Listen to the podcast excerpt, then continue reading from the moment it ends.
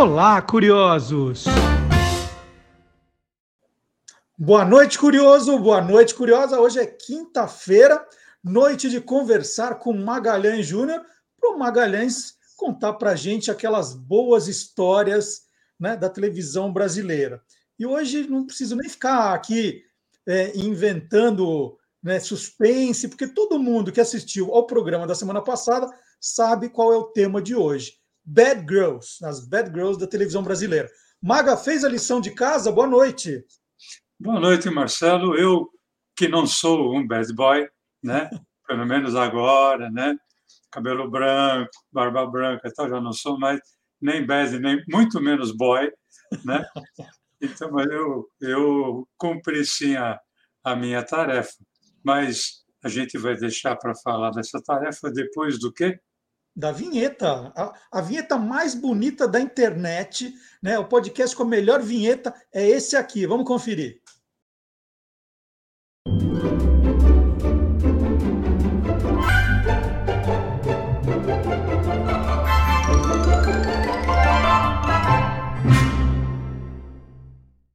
Muito bem, então chegou a hora de conhecermos as bad girls da televisão brasileira.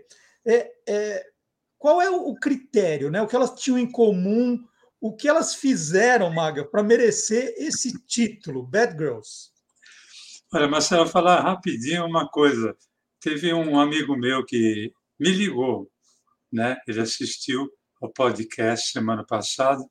Ele falou: Caramba, eu esperava que você fosse contar aquelas histórias né, de artista que brigou em bar, tal, não sei o quê, porque na cabeça do, do, de muita gente, o bad boy é esse, né? o cara que briga, arrebenta, que causa, tal, não sei o quê, o cara que, sei lá, toma um porre, pula do palco, né? Uhum. Então, você contou uma, uns causos, né? que não eram assim. Eu falei, não, mas é, é, a ideia não é falar da vida particular. A ideia é falar do artista, da artista, né? Então, é, hoje, por exemplo, nós vamos falar de quatro bad girls. E o que, elas tinham em comum? Eu falo tinham porque nenhuma das quatro está mais entre nós, pessoalmente o que, tá, o que está entre nós, o que permanece, é a lembrança e a obra de cada uma delas.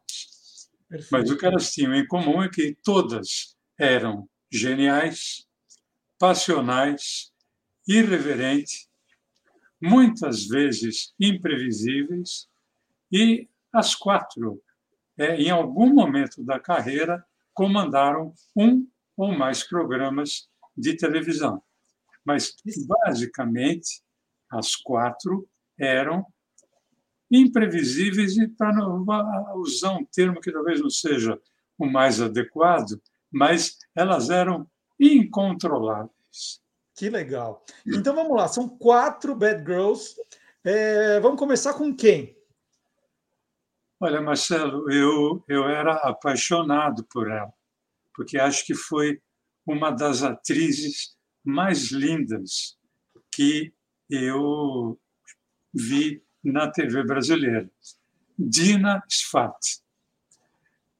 A Dina Sfat, que na verdade chamava-se Dina Kuttner, nasceu em São Paulo em 1939, faleceu no Rio de Janeiro em 1989.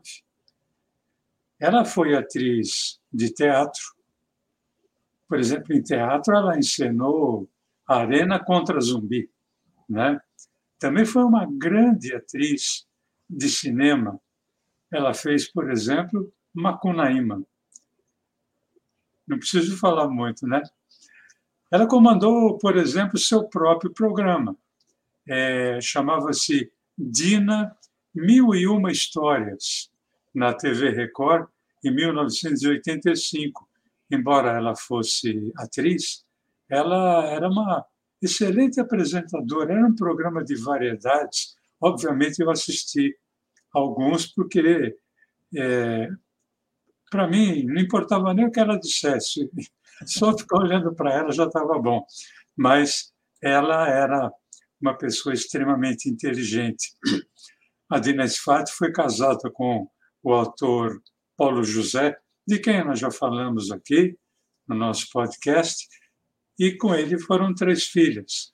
A Clara Kuttner, que é diretora, e a Ana Kuttner e a Bel Kuttner, que são atrizes.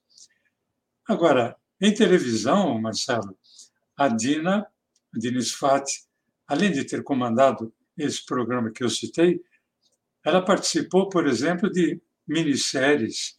Eu lembro de uma chamada Quem era Shirley Temple? E foi na, na TV Globo, anos 80. E, mas em televisão ela fez mais novela.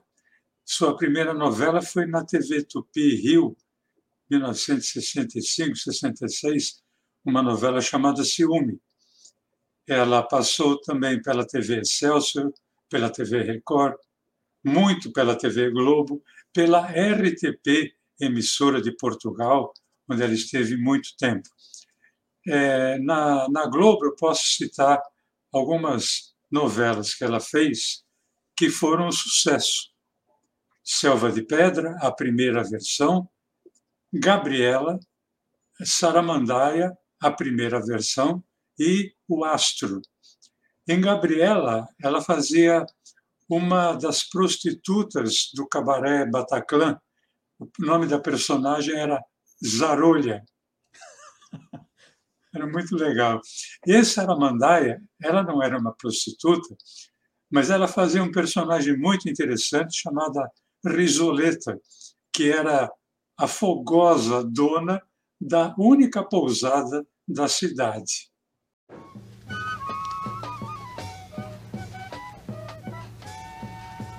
Já teve muitas namoradas? Bom, muitas, muitas não. Poucas. E a senhora? Eu? Bem, eu vou te confessar uma coisa, eu sou muito namoradeira, não sabe? Olha, sabe, eu, eu já namorei metade do mundo. Acho que vou morrer infeliz se não namorar outra metade, né? Ô, Maga, o que eu lembro bem da Dina Sfat é que ela era, era muito engajada politicamente também, não era? Era muito engajada, né, Marcelo?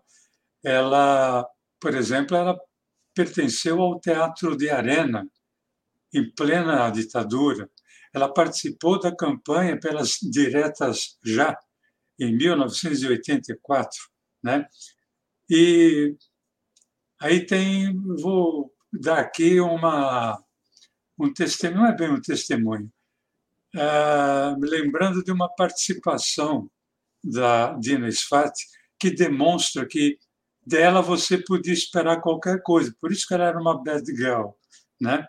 Em 1981, no programa Canal Livre, é, foi entrevistado o general Dilermando Monteiro, que era ex-comandante do Segundo Exército. E a Dina Sfat foi uma das convidadas para participar do programa. E ela não fez nenhuma pergunta, até o momento em que o, um, ah, o âncora do, do programa falou: Dina, uh, você não tem nenhuma pergunta para fazer? E ela simplesmente disse: Não, eu tenho medo de generais.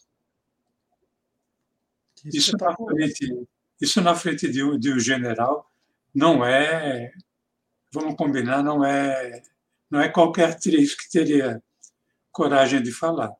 E ela não falou mais nada o programa inteiro. Agora, tem um, um outro uma outra passagem, Marcelo, que eu acho que demonstra bem essa, esse lado bad girl da, da Dina Sfart. Isso aconteceu na novela Os Gigantes, 19, final de 1979, indo para 1980, novela do Lauro César Muniz. A Dina Sfat, ela, a sua personagem era uma jornalista chamada Paloma, que na novela ela acabava se apaixonando por dois homens, Um era o Fernando, que era interpretado pelo Tarcísio Meira, e o outro era o Chico Rubião, que era interpretado pelo Francisco Coco. Essa, no, essa novela foi a primeira a tratar do tema eutanásia, que é um tema pesado. E na novela, a Paloma ela tinha um irmão gêmeo chamado Fred. E o Fred ele fez uma, uma cirurgia e por causa dessa cirurgia ele ficou em coma. Mas era aquele coma em que os médicos diziam que, vamos dizer, era como se ele tivesse cerebral, ele era mantido apenas por, por aparelhos. E tinha toda uma celeuma, porque a Paloma não aceitava aquilo, não aceitava que o irmão fosse mantido. A eutanásia não é permitida né, no, no Brasil. E ficava aquela dúvida, então, os meios de comunicação falavam, né? O que fará a Paloma? Né? E isso incomodava muito a Dina Sfati, né? E incomodava a atriz Dina Sfati. Ela não aceitava os caminhos que a personagem estava tomando. Primeiro, o fato de se apaixonar por dois homens. E segundo, ficar nessa luta até que chegou o capítulo em que a Paloma entra ali na UTI e desliga os aparelhos e o irmão morre. Isso, isso bagunçou de tal forma a cabeça da, da Dina Sfat que quando iam entrevistá-la a respeito da, da novela, ela falava: Eu não aceito. Por que, que essa personagem não morre? Era personagem dela. Uhum. Ela chegou a falar: essa mulher devia morrer. Por que, que não matam essa mulher? E ela foi, assim, brigando com a novela até o final, porque ela não aceitava. Ela, inclusive, ela não aceitou os caminhos do personagem a tal ponto que foi quando ela saiu do Brasil e foi para Portugal por um tempo que era justamente para se afastar da TV brasileira. Né? E, segundo o site do Nilson Xavier, site Teledramaturgia, é o mais completo site que existe né, sobre teledramaturgia brasileira, o Lauro César Muniz dizia que era muito complicado trabalhar com ela, porque ela não aceitava, quando ela pegava o script, ela chegava no set de gravação, ela jogava o script no chão e pisava em cima e falava: Eu não vou gravar essa merda. Bom, aí passaram-se os anos e 2002 eu participei por um tempo de uma associação chamada ARTV, Associação dos Roteiristas de TV e dos quais era membro Lauro César Muniz. Então, nós nos tornamos próximos por causa dessa, dessa associação, conversamos muitas vezes, e uma vez eu comprei, num, achei esse livro aqui, A Morte do Imortal. Segura aí que nós vamos mostrar pertinho, Maga. Segura aí, ó. A Morte do Imortal, Lauro César Muniz. Tá aí. Lauro César Muniz. E aí eu pedi para que ele autografasse para mim. Né? Então está aqui. Vamos chegar lá. Ao Maga com admiração do amigo Lauro César Muniz. 2003. Né? Uhum. E eu me lembro que numa das nossas conversas, como eu gostava muito da Diniz Fati, eu perguntei para ele. Falei, eu não lembrava o nome da novela. Eu falei, tem uma novela sua que é a Dina Sfat. Quando eu falei Dina Sfat, eu falei, já sei, os gigantes. Eu falei, era. Eu falei, escuta, aconteceu? Ele falou, não precisa perguntar, aconteceu. Né? foi um pega para capar, ela não aceitava. Não é que ela não aceitasse trabalhar, ela não aceitava os caminhos que a personagem é, tomou, porque ela era a personagem, ela tinha incorporado a personagem, ela não se achava capaz de cometer aquele ato de desligar os, os aparelhos para a morte do irmão gêmeo. Eu falei, e ela jogava. É verdade que ela jogava texto no chão, jogava, pisava em cima e falava que não ia gravar aquela merda. Uhum. Olha. Então, Bom, já, já que você está falando tanto palavrão aí, quer dizer, é o mesmo várias vezes, é, já pode ser um mote para a sua segunda Bad Girl, não pode ser, não? Pode. Bom, essa. Ela foi Bad Girl, foi Bad Woman, foi Bad Old, ela foi bad tudo, né? Porque ela era simplesmente a Dercy Gonçalves. Dolores Gonçalves Costa, que nasceu em Santa Maria Madalena, no Rio de Janeiro, em 1907, e faleceu do Rio de Janeiro com 101 anos, em 2001. A Dercy foi atriz de teatro, atriz de cinema, consagrada no, no teatro, consagrada no cinema e consagrada também na televisão. É, a Dercy participou de vários programas de humor na televisão e tem uma, uma coisa que é muito interessante. O videotape começou a ser usado no Brasil a partir mais ou menos de 1960, né?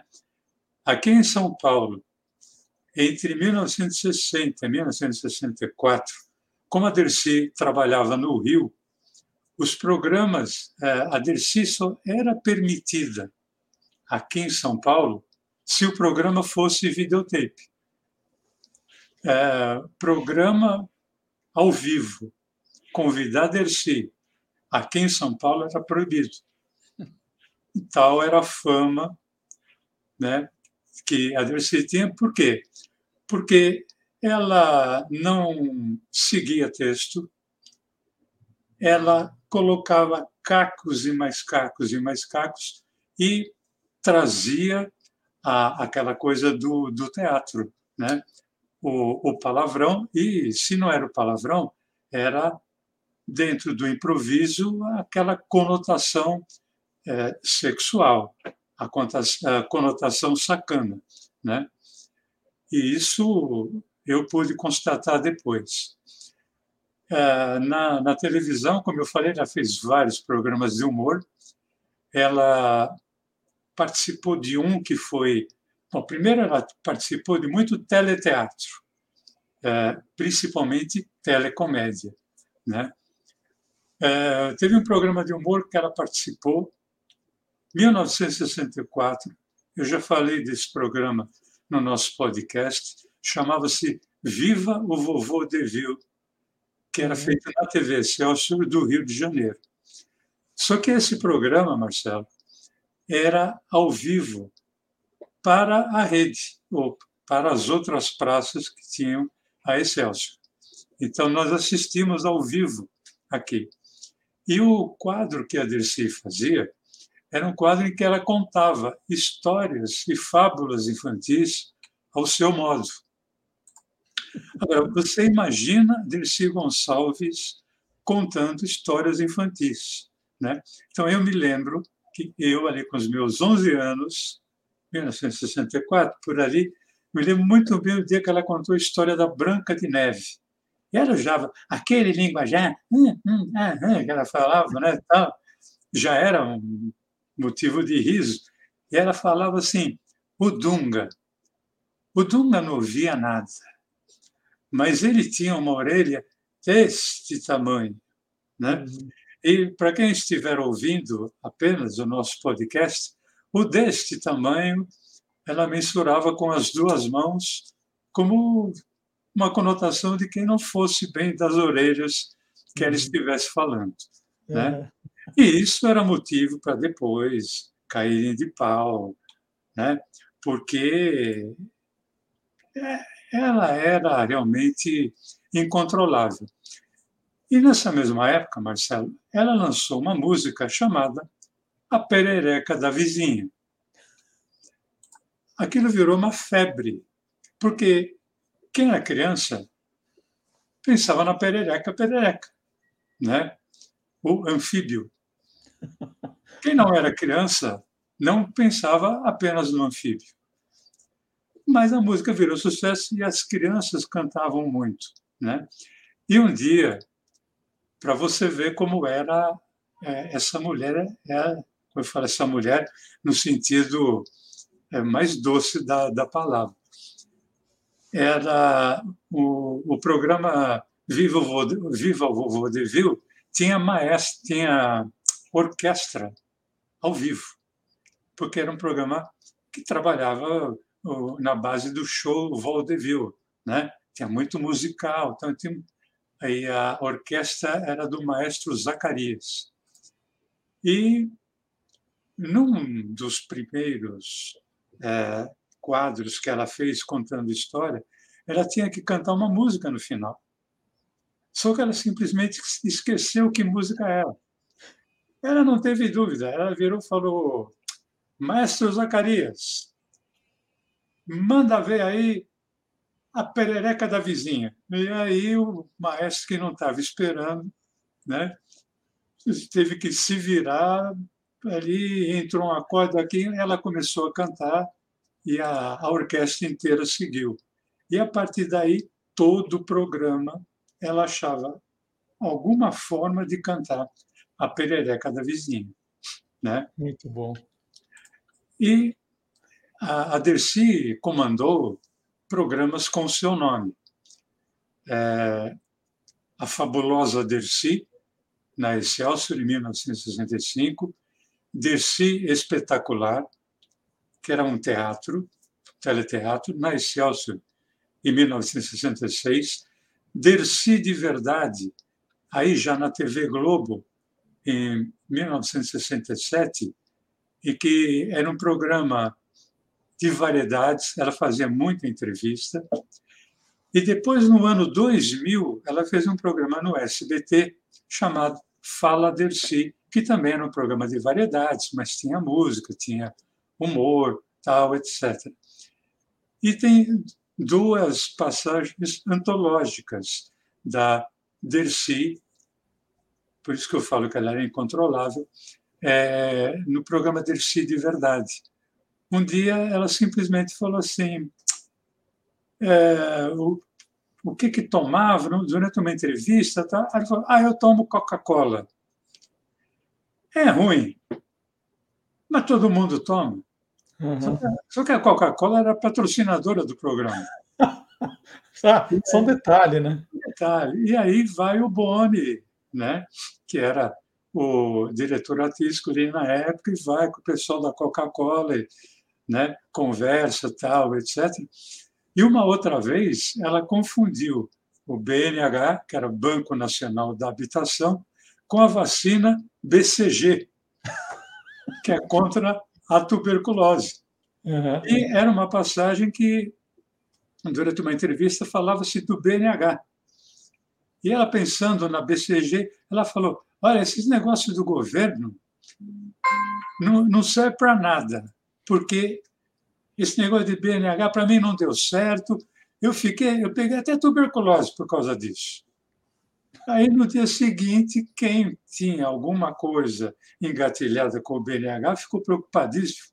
Foi ver o que, que é. Pô, a mulher pegou tuberculose por causa do BNH. Aí tiveram que falar, DC, BCG, não tem nada a ver. Aí ela resolveu com três ou quatro palavrões. Né?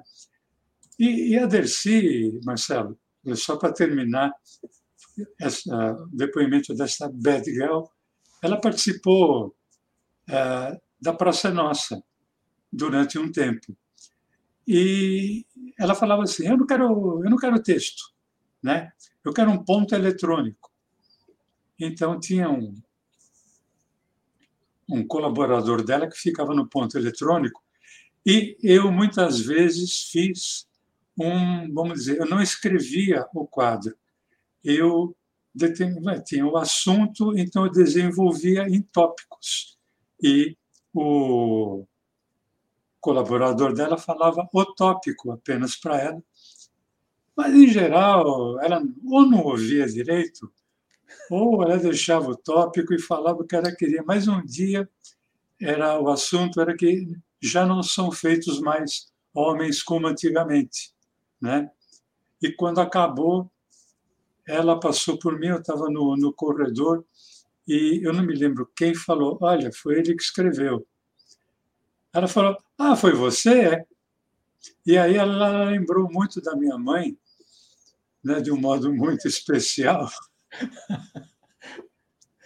Falou, porra, você foi falar essas coisas?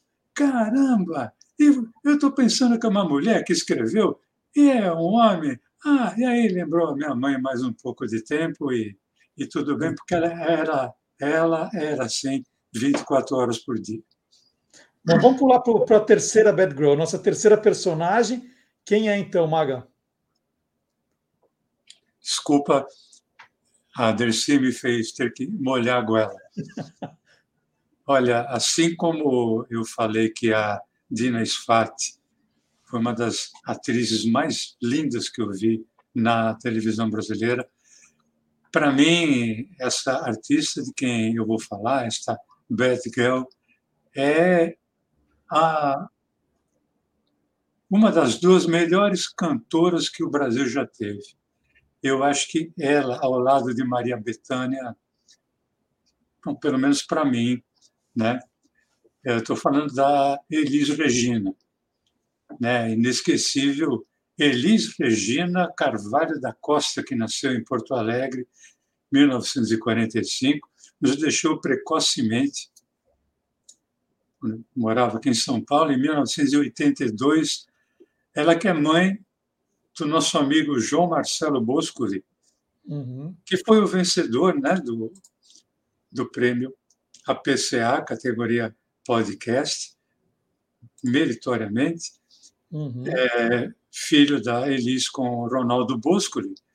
E ela que é mãe do Pedro Mariano e da Maria Rita, que são filhos da Elis com o César, maestro César Camargo Mariano.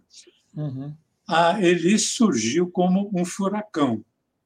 Em 1965, nós já falamos disso aqui, ela venceu o primeiro Festival da Canção, que foi na TV Celso, cantando a música Arrastão. E isso fez com que a TV Record a contratasse rapidamente para que ela comandasse um programa em 1965, ao lado do Jair Rodrigues, chamado O Fino da Bossa.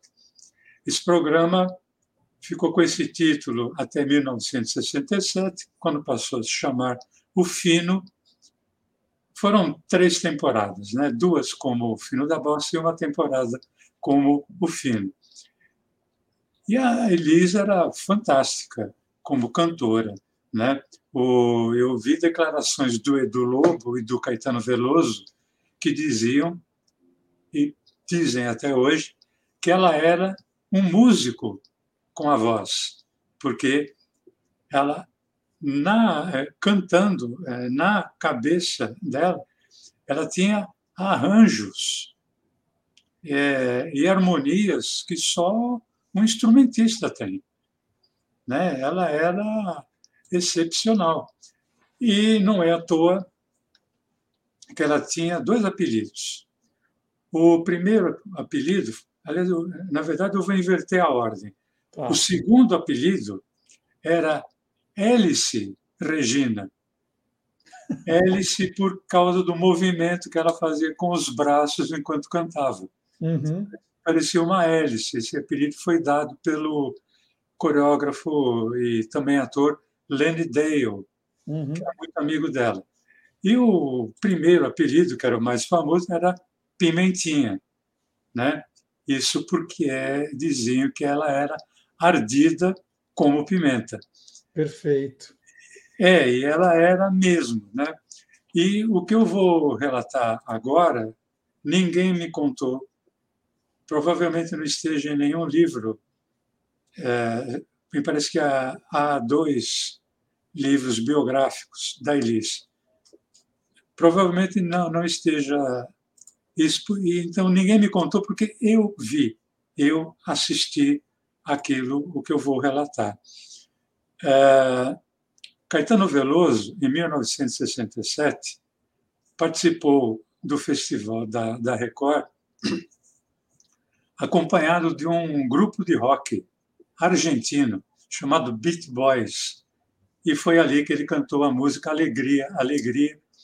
E aquilo, o Alegria, Alegria, dividiu o público, né? Porque uma parte, a parte que era mais roqueira, achou maravilhoso aquilo, e a parte que era, era mais MPB achava aquilo um absurdo, a invasão de guitarras na, na, na música popular brasileira.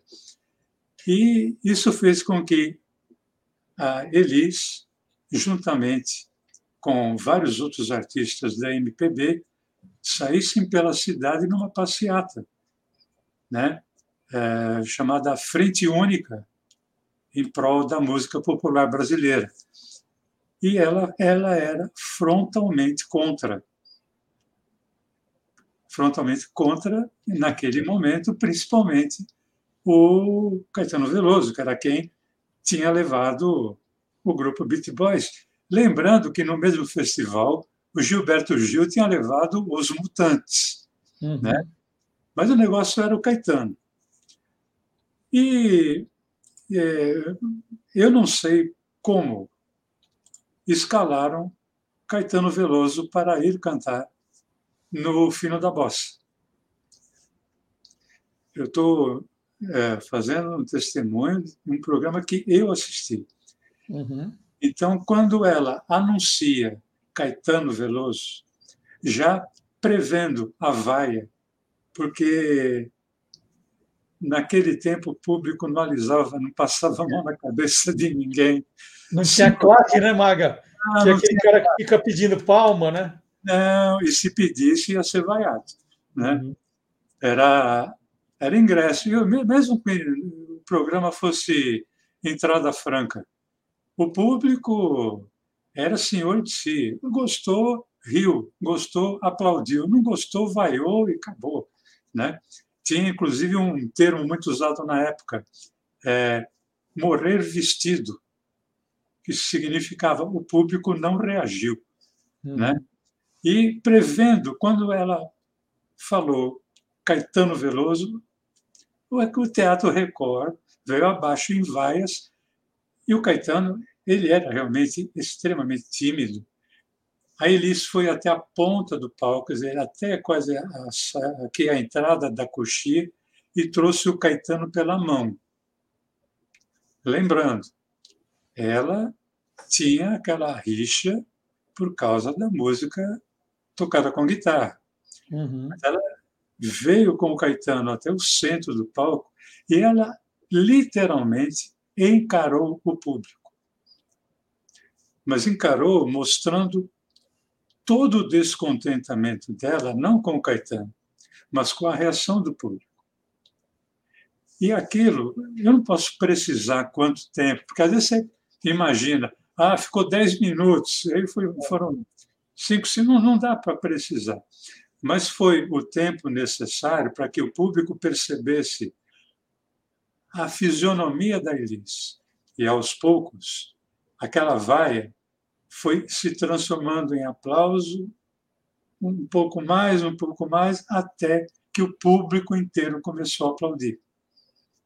E aí ela falou no microfone: agora sim, vocês merecem ouvir Caetano Veloso. Gente, de arrepiar essa história, Maga.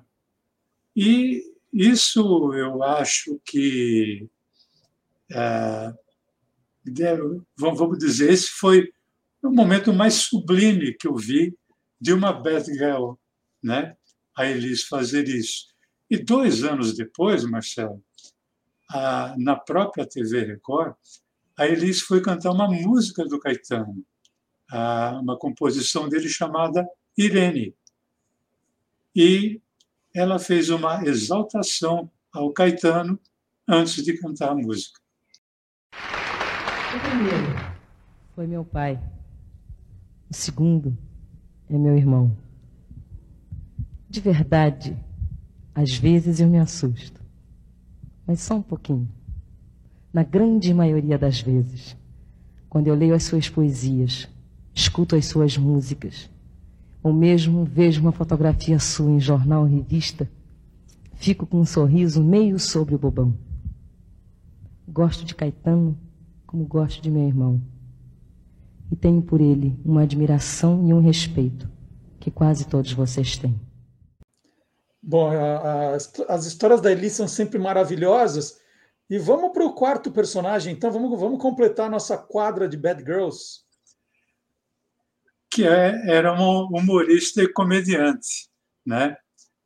Eu, ela não tinha nome artístico, era seu, era seu nome Zilda Cardoso.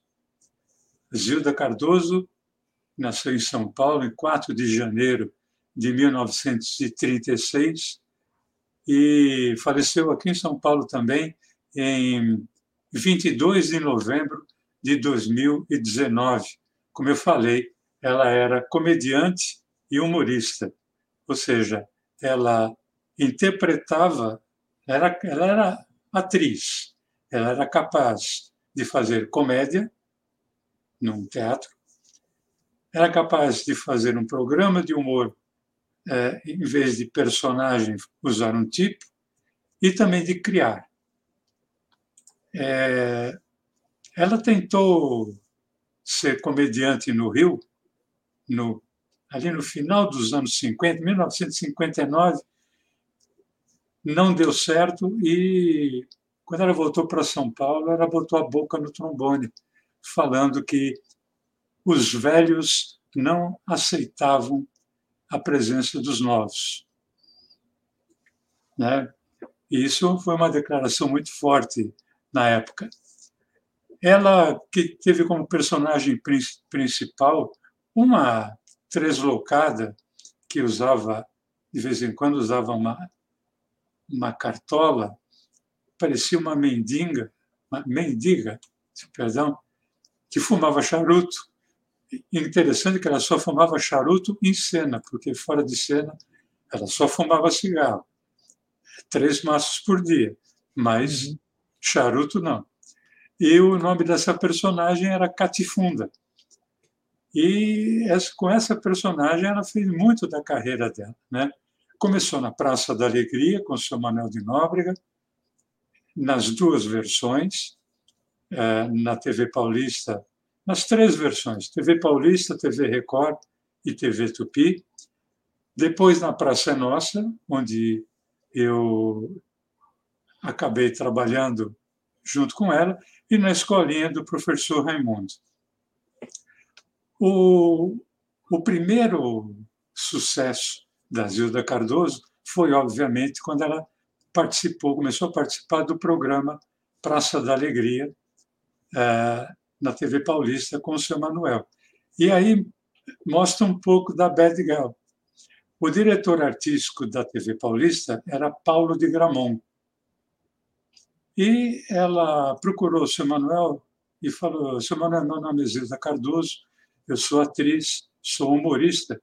E quem me indicou aqui foi Paulo de Gramont, pedindo para ter uma chance no seu programa.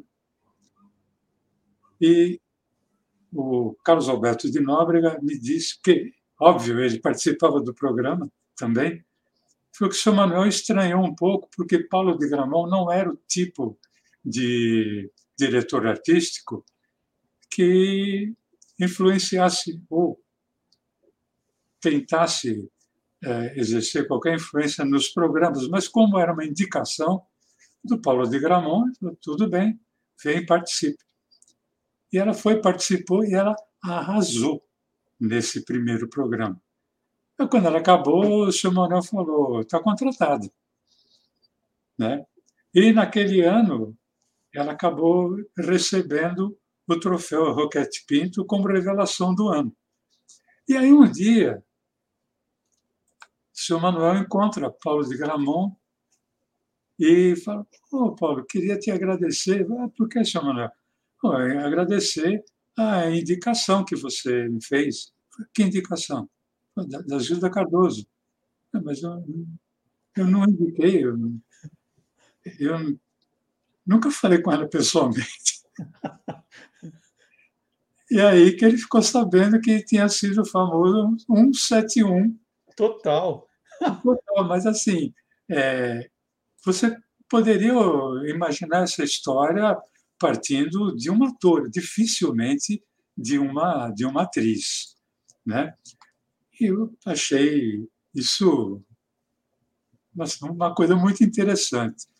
A Zilda teve um, um, programa dela, que tinha o seu nome, o sucesso é, em A Praça da Alegria foi tão grande que, sem deixar a Praça da Alegria, ela passou também a ter um programa chamado Zilda em 23 polegadas, na TV paulista, em que ela fazia um. Era um personagem, digamos assim, melodramático.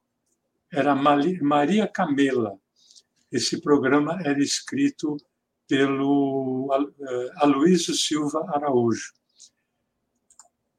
E, como mais ou menos seguindo a linha da Dercy, não tanto pelo palavrão, embora o palavrão vá ser base daquilo que eu vou contar, é, a Zilda Cardoso também improvisava muito em cena.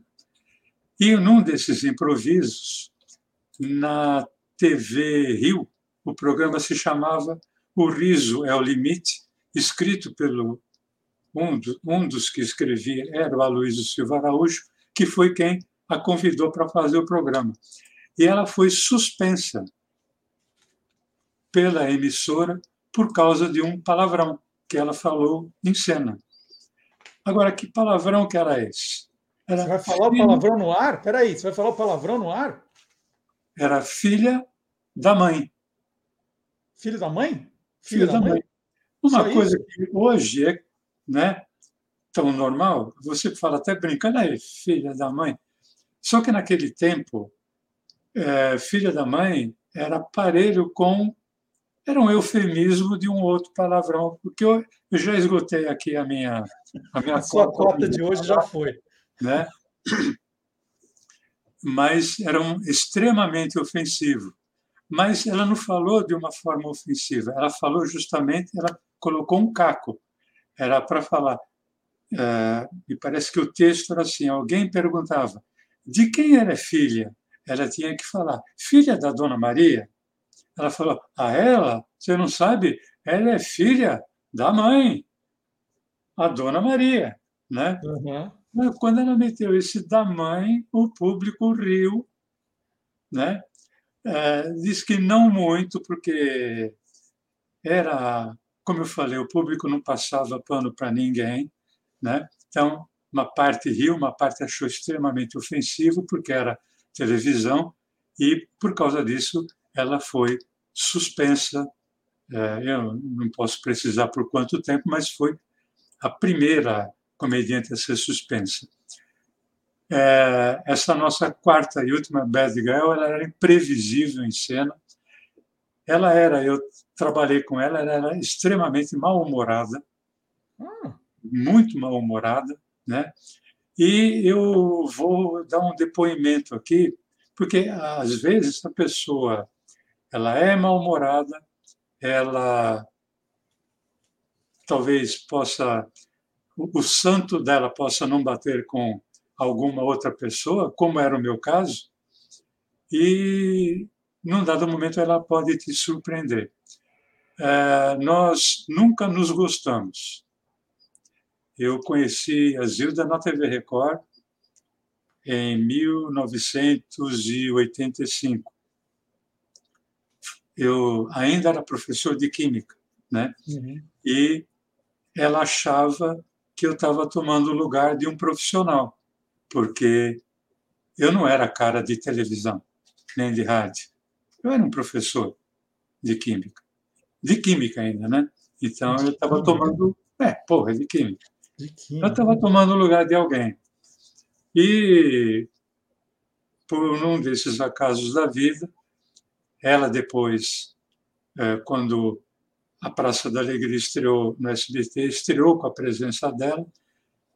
E ali, algum tempo depois, eu comecei a colaborar com o Carlos Alberto e ficava claro que nós não nos, nos gostávamos. Eu respeitava muito como profissional, achava ela extremamente criativa, é, sabia tudo de, de comédia, mas tinha esse lado pessoal. E um dia, é, eu, Carlos Alberto me ligou falando: olha, não tem texto para Zilda. Ela normalmente era ela quem escrevia o próprio texto. E por algum motivo ele falou: Eu sei que você tem. É, você não gosta dela, ela não gosta de você, mas você pode escrever o texto? Vou, sendo bem sincero, não fiquei muito feliz, né? mas, mas você tem que ser profissional, eu escrevi. E naquele, eu nem fui à gravação. Escrevi, entreguei e tal, etc. E eu eu não lembro se o programa ia ao ar. Era a época que o programa ia ao ar no sábado ainda. Tanto é que o programa acabou, era sábado. E na, Eliana e eu, minha mulher, nós estávamos nos preparando para sair quando tocou o telefone. Naquele tempo não tinha Bina. Uhum. Né? E se tivesse, eu não ia reconhecer o telefone. Eu atendia, era Zilda Cardoso. O quadro que eu havia escrito tinha ido ao ar. Né? Era um. Ela entrava dizendo que ela, ela preparava um show de é, sexo para a terceira idade. É, uma coisa assim. Ela falou, Magalhães, Zilda Cardoso. Falei, ô Zilda, tudo bem? Bem, então. Olha, eu queria dizer, eu estou ligando para dizer que seu texto estava muito bom, que foi um dos quadros mais engraçados que eu já gravei. E estou ligando para dar os parabéns. Você assistiu? Falei, assisti e eu achei que você, como sempre, matou a pau. Né? Ele falou, bom, então Está dado o recado. Eu espero que você não entenda que com esse telefonema eu tenha passado a gostar de você. Eu não gosto de você. Eu falei, bom, então nós continuamos empatados, né? porque eu também não gosto de você. Ele falou, mas o teu texto estava muito bom. Eu falei, e o quadro ficou muito bom. Então, boa noite, boa noite, até logo, até logo. E continuamos, depois ela foi embora, ela foi para a Globo, ela fez novela na Globo, fez a escolinha do professor Raimundo, depois ela ficou reclusa, tal, etc. Tanto que quando nós soubemos da, do, do seu falecimento, ela estava reclusa, né? E nós nunca mais nos falamos. Mas ela, eu fico assim muito honrado dela ter me ligado, né? E de ter mantido a postura dela. Né? Não é, não vou agora puxar o saco porque você escreveu. Estava bom, mas a minha opinião, é, o nosso relacionamento pessoal não tem nada a ver com o nosso relacionamento profissional. Que história! É que história, sensacional. Então, essas foram as quatro Bad Girls apresentadas pelo Magalhães Júnior. É, a gente vai assistir um trechinho desse programa no Olá Curiosos neste sábado. Quinta que vem tem o um programa número 99 do Quem Te Viu, Quem TV. Né? Já preparação para o programa número 100. Né? E o Maga já está mil, pensando nas, nas você ideias. Vai, você vai mandar, vai mandar fazer uma camisa com o número nas costas, que nem os jogadores fazem. Não, eu, vou fazer, eu vou fazer aquela sua piada, é sem camisa. Né? Sem camisa. Em peito nu. Olha, o Marcelo falou que vai fazer uma camiseta para o ah, programa Marcelo, 100 eu estou sem a camisa. Comigo não dá certo, porque eu sou um Tony Ramos Júnior. Eu sem camisa pareço estar de pullover. Muito legal. Então, gente, não vá embora sem deixar o seu like, o seu joinha aqui para o programa. Deixe o seu comentário e comente com os amigos, compartilhe o Quem Te Viu, Quem TV. Se você perdeu qualquer um, esse é o número 98.